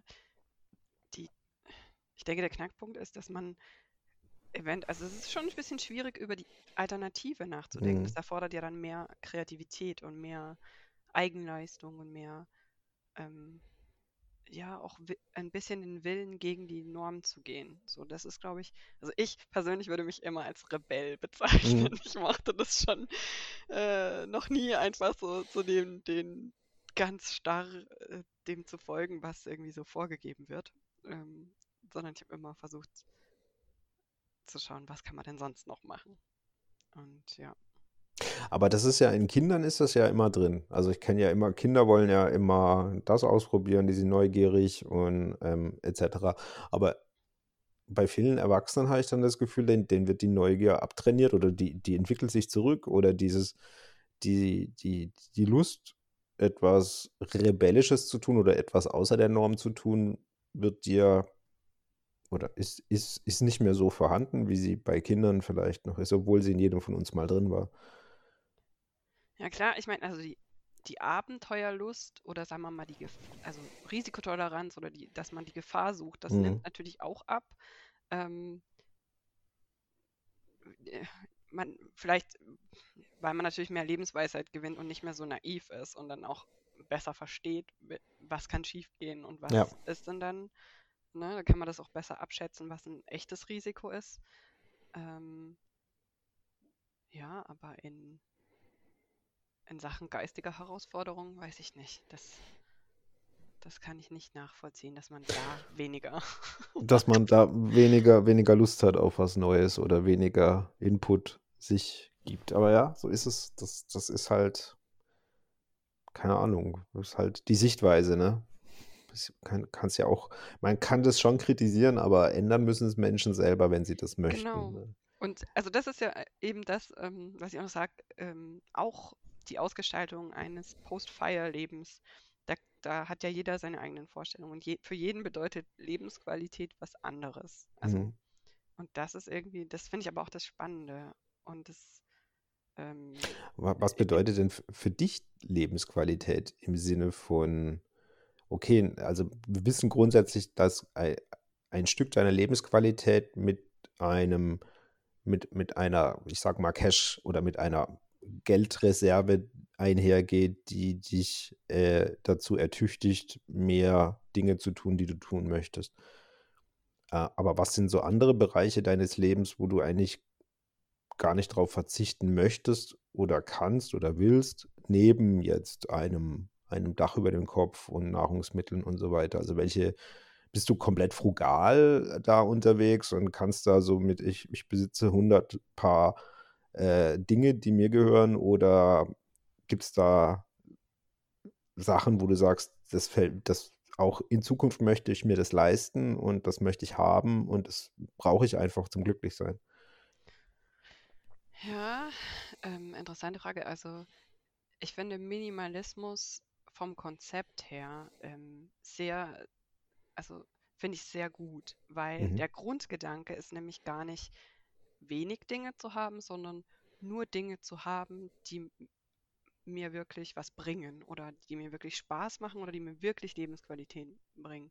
Und ich bin jetzt kein Minimalismus, in dem praktisch nur äh, eine Futon-Matratze und ein Teller und ein Löffel und so da ist das überhaupt nicht der Fall. Ja, ich mache gerne, ich gehe gerne auf Flohmärkte, ich restauriere alte Möbel und ähm, sammle dann auch Sachen und ähm, ich ähm, kann es auch nachvollziehen oder ich habe das selber, ähm, denke ich, auch in einem erhöhten Maße, dass ich ähm, auch Dingen, also materialen Dingen, einen, einen emotionalen Wert abgewinnen kann. Mhm. Dass ich zum Beispiel auch, weiß ich nicht, ein paar nette Ohrringe aus einem Urlaub mitbringe und dann hat dieses physische Erinnerungsstück tatsächlich dann auch diese emotionale Verknüpfung zu, de Ja. zu dem Erlebnis. Das heißt, das kann ich schon sehr gut nachvollziehen. Ne? In, in der überhöhtesten Form wäre es dann der Horder, der sagt, oh, hier dieses Staniolpapier, da hat mein Kind ein Überraschungsei ausgepackt und dann die Freude in dem Moment, jetzt kann ich doch dieses Papier nicht Nicht wegschmeißen. wegwerfen, klar. Genau. Das ist, das wäre dann die, die, die krasseste Form. Aber ich habe Mhm. das schon auch. Also ich habe hier, ich äh, wohne in einer Drei-Zimmer-Wohnung und habe, ähm, mag sehr gerne so Innenarchitektur und Mhm. Einrichtung und ähm, eben, dass es so gestaltet ist, ähm, wie ich das mag. Und deswegen, ähm, ich finde es cool, dieses ähm, Tiny House oder ich war mit dem Campervan einmal quer durch Europa, aber ich glaube, es wäre nichts für mich Mhm. persönlich. Also ich finde daran wieder auch cool die Sache, ähm, ich, äh, dass die Leute, die das machen, auch sich sehr gut überlegt haben, ein bisschen gegen die Gesellschaftsnorm zu gehen und, äh, ähm, und irgendwie sagen so, nö, ich, ich lebe so und das ist mir egal, was ihr denkt. So ein bisschen, das finde ich daran das Reizvolle und, äh, und deswegen, genau, verfolge ich auch ein bisschen so die Community da auf YouTube. Aber ähm, für mich persönlich wäre es, glaube ich, nix. Also du brauchst so dein, deine, du brauchst deine vier Wände um dich rum, die so nach deinem Geschmack quasi eingerichtet sind und du brauchst deinen Platz. So, also, Ja, genau. Also das würde ich schon sagen, dass es ein großer ähm, Wohlfühlfaktor in meinem Leben ist. Wenn ich allerdings reise, dann mache ich das auch mit Handgepäck und irgendwie äh, nur die erste Nacht ist im mhm. Hotel gebucht in einem und dann schaue ich ansonsten, wie, wohin es mich verschlägt. Also das brauche ich nicht in jeder Situation, aber trotzdem dieses, ja, das, ähm, ja, glaube ich, haben andere Menschen weniger als ich, glaube ich, diese äh, so eine, sich eine schöne, wo, heimelige Wohnungen zu.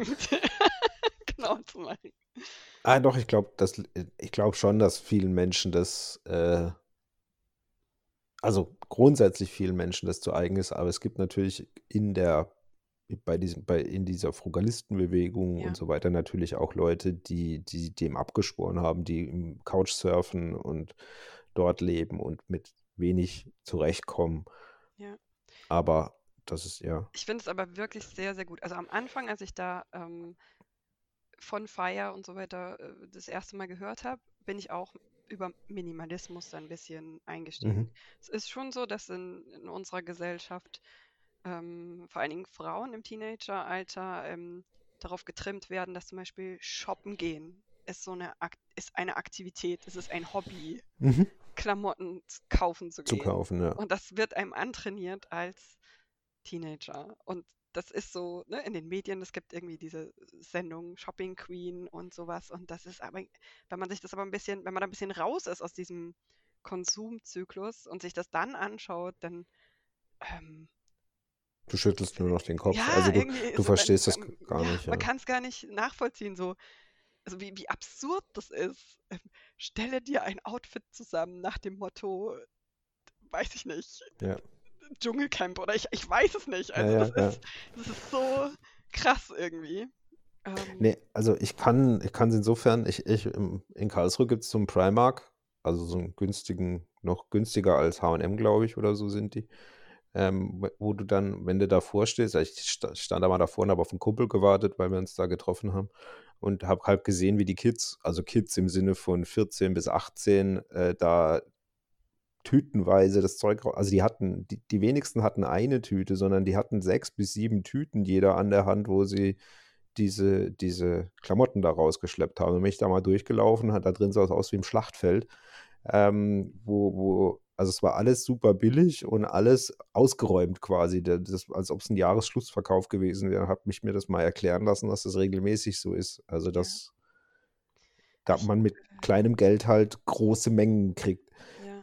Ich hatte die, ähm, die, die, diesen, diesen Schockmoment oder diesen Wendemoment ähm, an meinem äh, in der, in der Vorweihnachtszeit. Ähm, in München gibt es ja eine große Einkaufsstraße und da einfach durchzuschlendern. Und ich hatte mir an dem Weihnachten vorgenommen, hatte ich auch meiner Familie gesagt, so, nee, von mir oder ich möchte keine Geschenke, ich will auch keine Geschenke. Und dann bin ich aber trotzdem durch diese Fußgängerzone geschlendert und habe die Leute beobachtet, die mit ihren, wie du mhm. schon sagtest, also das waren dann halt von verschiedenen Geschäften, aber die hatten fünf, sechs Tüten von irgendwas ich weiß es nicht, aber, aber das waren offensichtlich Weihnachtsgeschenke für die äh, Schwiegermutter oder Tante oder sowas. Und was kauft man denn dann? Ne? Eine Duftkerze oder. Ja, der Ramsch, also das ist ja das, das, das Zeug ist ja, also ich habe auch schon viel Geschenk gekriegt, wo ich dann, äh, du traust dich am Anfang es nicht wegzuwerfen, weil das ist ja ein Geschenk gewesen und irgendwann nervt es dich aber so, dass du es entweder versuchst weiter zu verschenken was ja schon per se fies ist. Also du willst ja wem anderen das aufdrücken, das du selber nicht willst. Ähm, oder das, das landet halt dann im Müll. Aber ich habe auch wie du, ich habe dieses Jahr gar nichts außer meiner, äh, meiner kleinen Nichte, die halt irgendwie zweieinhalb Jahre alt ist, äh, habe ich nichts verschenkt quasi.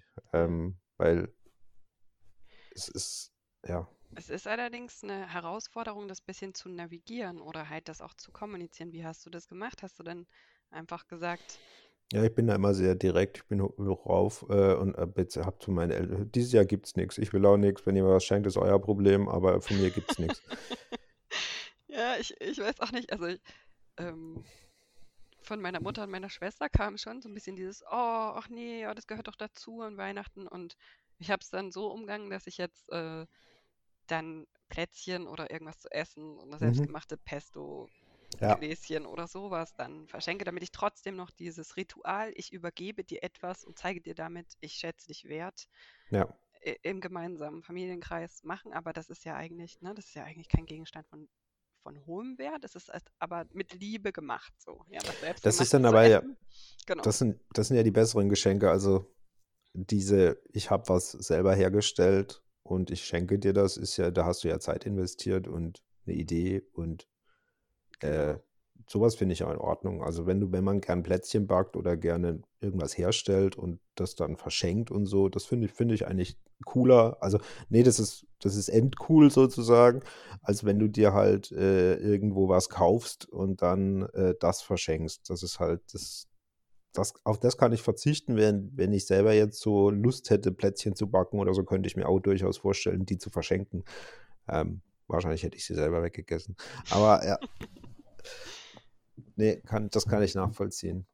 Ja, und das ist tatsächlich das, ähm, das ist ein bisschen das, weswegen Fire im, auch im, im, Mainstream oder in den Massenmedien sehr negativ, hatte ich das Gefühl, dargestellt wird. Mhm. Eben als die, diese Menschen, die sehr, sehr, sehr sparsam leben und dann auf sehr viel verzichten.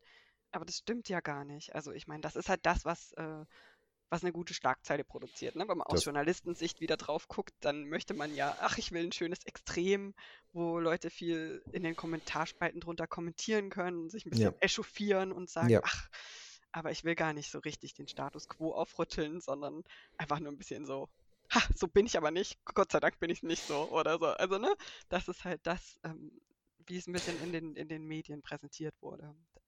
Das ist aber, dass die Leute, also diese negative Konnotation, ähm, ich, ich habe es nicht so verfolgt. Ich weiß aber, dass wenn du heute sagst, ich, ich lebe sparsam oder ich lebe frugal oder ich versuche sehr extrem nachhaltig zu leben, ich repariere viel, ich kaufe nicht permanent neues Zeug, da gucken nicht viele schon komisch an, das stimmt.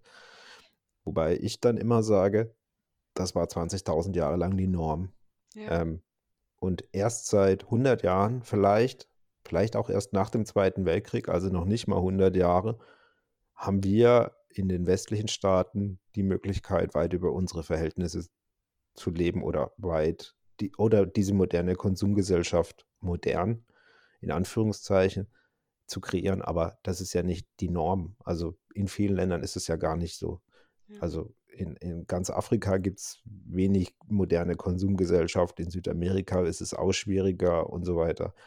Aber das, was, was wir heute als, als normal bei uns empfinden, ist eigentlich ja nicht die Norm, sondern das ist ein Zustand, den es erst in der Menschheitsgeschichte seit ganz kurzem gibt, dass wir mehr Ressourcen zur Verfügung haben oder zumindest einige mehr Ressourcen zur Verfügung haben, als wir brauchen.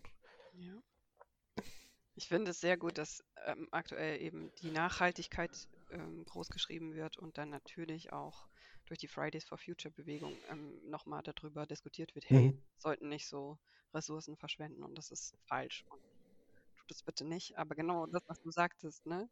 Wer, also ich persönlich hatte eine Oma, die, die hat einfach ganz selbstverständlich ähm, Gemüse in ihrem Garten a- Ja. Einfach so, weil das haben alle gemacht. Also das, genau. das ist halt einfach so. Ja. Und, und jetzt, also ich, das finde ich echt schade. Ich habe es leider nicht gelernt. Ähm, an, Nee, also, man welchen, welche Aussaat macht oder so, das nee, nee, das, wieder das neu ist aber, anlesen. So, das weiß ich weiß es nicht das sozusagen. ist, Ja. das ist ganz interessant. Also meine Oma ist, oder die ist tot, äh, aber die ist in den 20ern geboren worden, das 19, also 1920 so rum, plus. Ähm, die hatte einen Gemüsegarten, die hatte ein paar Hühner, ähm, die hatten einen Kartoffelacker, die hatten Felder mit Apfelbäumen und alles wurde dann im Herbst zur Ernte eingefahren. Da wurde Sauerkraut selber hergestellt, da wurden die Aprikosen eingekocht und äh, also dieses Obst haltbar gemacht. Da wurde Apfelsaft gepresst, da wurde Most hergestellt, so habe ich das Sauerkrautfass erwähnt. Hm. Ähm, genau. Ähm, und das wurde dann den ganzen Winter über konsumiert. Und, und sie hatte zwei große Gemüsegärten, wo, also ich kann mich nicht erinnern, dass die je Gemüse gekauft hat. Ja, das, aber das ist auch total lecker. So der Sauerkirschkompott von der Oma, das ist auch mega Ja. gut, ja. Ja. Und auch dieses, also ich kann mich erinnern, wie allergisch meine Oma dagegen war, Nahrungsmittel wegzuwerfen. Ja. Das war, das war das oberst Böse, dass du dir vorstellen wenn es Nahrungsmittel nicht mehr genießbar war, dann haben es die Hühner gekriegt, sozusagen. Ähm, aber äh, ich kann mich nicht erinnern, dass meine Oma Nahrungsmittel entsorgt hätte, weil sie vielleicht nicht mehr hübsch waren. Also wenn ein Apfel halt eine braune Stelle hatte, dann wurde die weggeschnitten. Ja, Und dann konnte man den Apfel immer noch essen. Ähm, und da sind wir, da sind wir ja völlig entfremdet davon mittlerweile. Ja. Und, und das ist so, das, also das ist das, was ich immer das Gefühl habe, das ver verstehen eigentlich ganz viele Leute nicht. Also na, ich, ich will jetzt hier niemandem seinen Luxus absprechen, aber wir leben eigentlich wie Fridays for Future und man kann jetzt davon halten, was man will, aber sie im Grunde recht hat, wir leben über unsere Verhältnisse derzeit. Zumindest wir in westlichen Staaten leben halt nicht das Leben eines Menschen, sondern das Leben von ein oder zwei Menschen auf einmal, von der Ressourcenverschwendung und vom CO2-Ausstoß und vom Platzbedarf vielleicht, was auch immer.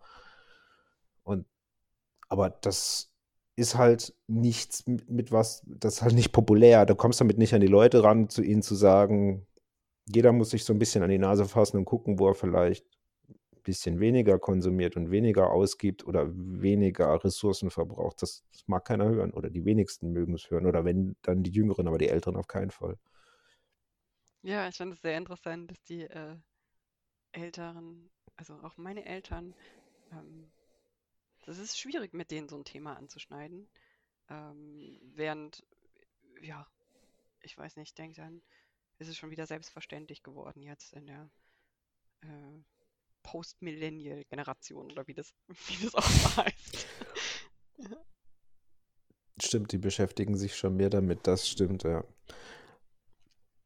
Ja, hast du noch anderen Luxus, den du dir gönnst? Irgendwas, was du, also neben deiner Wohnung, äh, wo du sagst, ähm, das, das ist sowas, so ein Hm, nee, eigentlich nicht. Also jedenfalls habe ich keine feste Kategorie. Mhm. Also Okay. ich bin ähm, so ein Mensch, ich habe kein festes Budget. Also ich mache ähm, dieses, äh, ich glaube, das heißt Budget First oder Budget Zero. Ich weiß es nicht genau.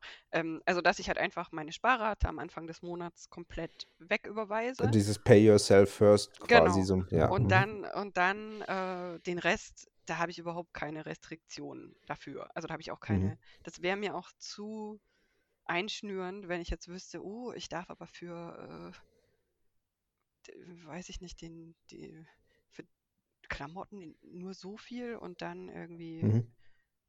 Körperpflegeartikel nur so viel. Das, das weiß ich nicht. Das, so habe ich noch nie agiert in meinem ganzen Leben noch nicht, sondern das ist auch dann irgendwie das, wenn ich weiß, ich habe ja eigentlich genug Geld und deswegen schwanken auch meine Ausgaben äh, stark. Ähm, und, und, und dann im einen Monat gebe ich viel aus und im anderen Monat ganz wenig. Aber das und passiert ja automatisch, schätze ich mal. Also du hast ein gutes Gefühl dafür, dass du unter deinen Verhältnissen eben lebst, beziehungsweise dass du dir das leisten kannst. Ohne, oder führst du Haushaltsbuch, was das angeht? Oder hast, weißt du das? Also im, im Rückblick ja. Also ich äh, äh, setze mich dann eben einmal im Monat hin und schreibe das. Als, ich meine, ist ja äh, relativ leicht, wenn man das mit äh, Kreditkarte oder EC-Karte gekauft mhm. hat, dann ja. stehen die Ausgaben ja schon irgendwie im Online. Äh, und ähm, genau, dann führe ich aber eine Excel und dann habe ich dann halt eben meinen Jahresdurchschnitt oder mein ähm, ich finde es auch sehr interessant. Das finde ich eigentlich auch das Interessanteste. Ähm, es gibt ja ähm, auf Reddit Finanzen viele Leute, die ihre eigenen Einnahmen und Ausgaben so aufzeichnen, mhm. in, in, dem, was, was Sunkey Graph heißt. Ähm, das finde ich sehr spannend. Und ähm, aber es ist natürlich was so super Persönliches, weil jeder hat ja das Empfinden, dass das, was man selber macht, ist die Norm. das ist normal. Und ich habe dann erst im Vergleich mit meinen Freunden festgestellt, dass ich einfach viel weniger ausgebe, aber schon als eben, deswegen sage ich, das mache ich automatisch. Ja. Und ähm, ja. Aber ja. hast du, hast du dann, hast du ich, also ich frage es nur zur Sicherheit, weil, aber ich glaube es ja nicht. Hast du das Gefühl, du verzichtest irgendwie auf was? Oder hattest du das Gefühl, du verzichtest in den letzten Jahren auf irgendwas, was du gerne dir gegönnt hättest oder gerne gekauft hättest oder gerne gemacht hättest, aber du das dann gesagt hast, nee, das, da warte ich jetzt noch eine Weile oder nee, das ist mir zu teuer. Hm. Ja, das habe ich schon ab und an mal wieder dass ich Sachen nicht kaufe, wo ich vielleicht den ersten Impuls gehabt hätte, das zu kaufen. Mhm. Wie zum Beispiel, wenn ich was auf, dann bei Amazon auf die Wishlist setze und dann schaue ich drei Tage später und so, was? Hä, wieso hast du das gemacht? So diesen, diesen Impulskauf, den versuche ich tatsächlich. Das ist das, was ich versuche nicht zu tun, ähm, wo, wo ich auch sage, da, das, aber alles andere nicht.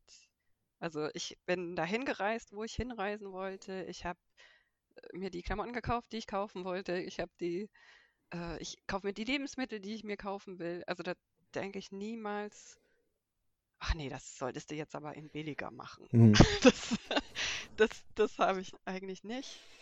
Ähm, aber jeder hat da eben ein an, ganz, ganz, ganz stark anderes Empfinden. Ähm,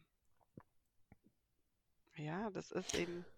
Du meinst, hm. Echt, also meine Sparrate, ich, es ist ja natürlich auch so, ähm, über die Jahre ist ja auch mein Gehalt gestiegen mhm. und dadurch ist natürlich dann meine Sparrate so hoch. Also ich habe jetzt eine Sparrate zwischen 60 und 70 Prozent im Monat. Das, das ist, ist, sehr hoch. Immen, immens ja. hoch, ja.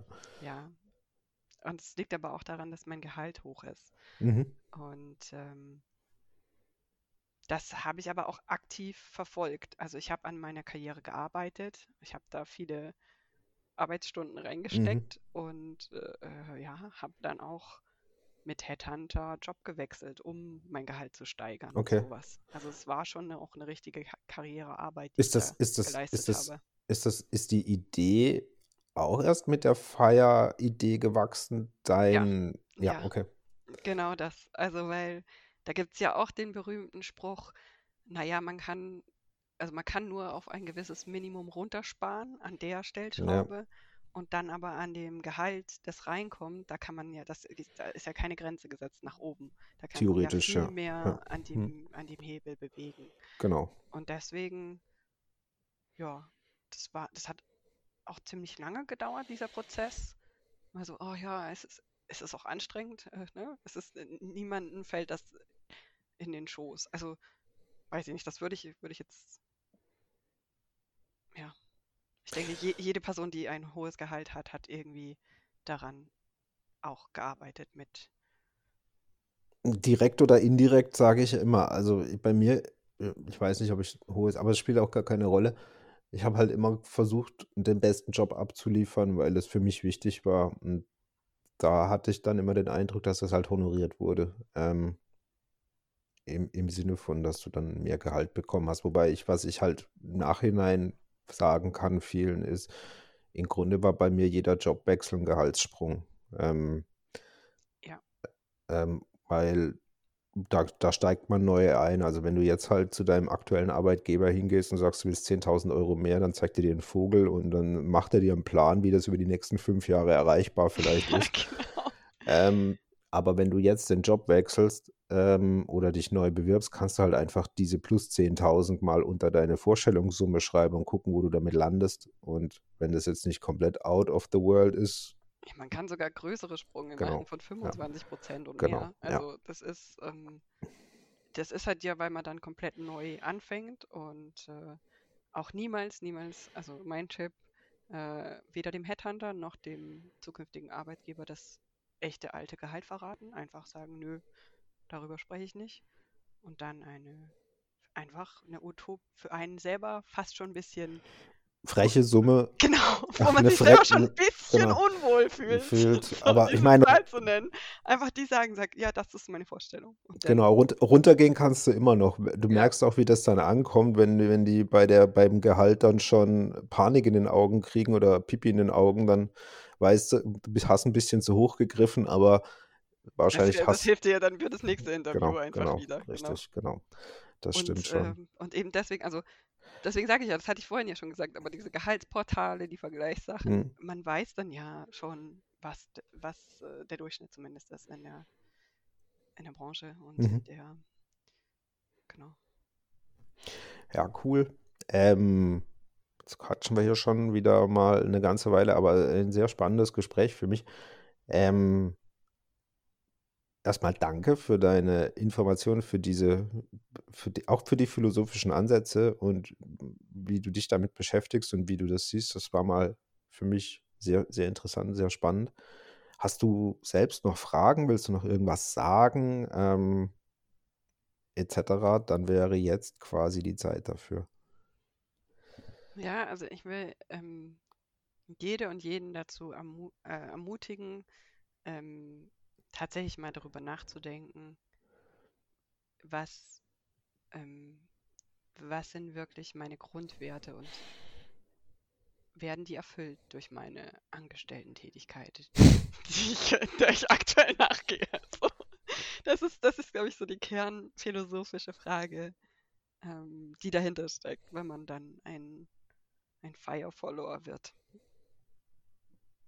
Aber bei mir war die Antwort nein. Und dann, passt nicht zusammen. Deswegen befinde ich mich auf der Reise sag, Du bist, du bist derzeit quasi eine Söldnerin ähm, auf dem Weg äh, zu ihrer wahren Bestimmung so ein bisschen. ja, genau. Also, es ist jetzt nicht so, dass, dass ich es als sehr einengend oder schlimm empfinde, aber ich arbeite halt für einen großen Konzern Mhm. und das mache ich halt, weil ich dafür bezahlt werde. Und So wie, Genau so wie das, so wie das nahezu alle da draußen machen, wenn sie, wenn sie mal ehrlich zu sich selbst sind, ähm, ist das, ich meine, natürlich ist Arbeit per se ein großer Teil der Zeit, die wir dort verbringen und es muss, oder es ist gut, wenn du mit deinen Kollegen gut klarkommst, es ist gut, wenn du Spaß an der Arbeit hast, es ist gut, wenn, wenn du von deinem Arbeitgeber honoriert wirst, aber es ist halt immer noch ein, ja, es ist halt nicht Familie und es ist nicht Freunde, ne? Du gehst da nicht hin aus, aus Lust. Doch, du gehst vielleicht schon hin aus Lust. Aber wenn dir, ich sage, ich erkläre das immer so, wenn dir morgen keiner Geld gibt äh, für, de, für deine Arbeit, die du tust, gehst du ja auch nicht mehr hin. Und du weiter deine Freunde besuchst und deine Familie besuchst und vielleicht Ja. deinen Hobbys nachgehst. Das ist der Unterschied, ne? Und dementsprechend sollte man sich, also wichtig ist natürlich, dass Arbeit oder das, ich sage immer, es- Arbeit ist halt auch kein, kein 100%-Spiel. Es muss zu 80% passen. Für die restlichen 20 kriegst du dann Schmerzensgeld sozusagen. Aber es sollte natürlich mit den moralischen Grundvorstellungen, die man so von seinem Leben hat, grob übereinstimmen, weil sonst tut man sich schwer. Ähm, also ich könnte jetzt niemand für keine Firma arbeiten, die die, die, die Menschen abzockt oder Waffen herstellt. Das wäre jetzt nicht mein Ding ja. weil es moralisch für mich schwierig ist, aber äh, es sollte halt schon zu einem bisschen passen. Ähm. Aber ja, genau, ich möchte das nochmal aufgreifen, was du gesagt hast jetzt mit dem Arbeitskollegen sind nicht unbedingt Freunde. Also selbst wenn es ein sehr gutes Betriebsklima ist und man dann auch gut hingeht, wer einmal den Job gewechselt hat, der weiß ja dann, oh, mit wie vielen Personen bin ich denn in Kontakt geblieben von meinem alten Arbeitgeber. ja, Und meistens kann man das an einer Hand abzählen. Also es wäre schon sehr ungewöhnlich, wenn es mehr Personen sind als so viel. ja, Und äh, das sind die Personen, die man auch, wo man eine echte, echte Verbindung dann hat mhm, was man dann auch eben schon Freundschaft nennen kann. Aber ähm, mit der ganzen anderen Masse hat man eine professionelle Arbeitsbeziehung und das, das ist es. Und die kann trotzdem gut sein und ähm, genau. ähm, Spaß machen, die Person zu sehen und so. Und aber ja, man macht das, weil man notgedrungen täglich zusammenkommt. Ja, ja, pf, ist schon so. Und, aber es, es ist trotzdem nicht verkehrt, wenn du die Leute, mit denen zusammenarbeitest, magst und wenn du mit denen mal grundsätzlich auch abends einen trinken gehen würdest äh, oder Ja, viel, ihr vielleicht das auch macht, ich, das ist wichtig. Also ich finde es extrem wichtig, dass du, dass du Leute hast, mit denen du grundsätzlich auf einer Wellenlänge oder bist oder eben professionell gut zusammenarbeiten kannst, ohne dass man sich blöd anmeckert oder dass man irgendwelche Nicklichkeiten austeilt. Das ist, war für mich immer extrem wichtig ähm, in einem Job, dass, dass das alles harmonisch funktioniert, sage ich mal. ja. Ja, prima. Ähm, dann, Joanna, danke ich dir recht herzlich für, für deine Zeit ähm, und äh, für, für deine Insights und äh, ja, äh, vielen Dank und dann mach's gut. Danke, hat Spaß gemacht. Ciao. Ciao.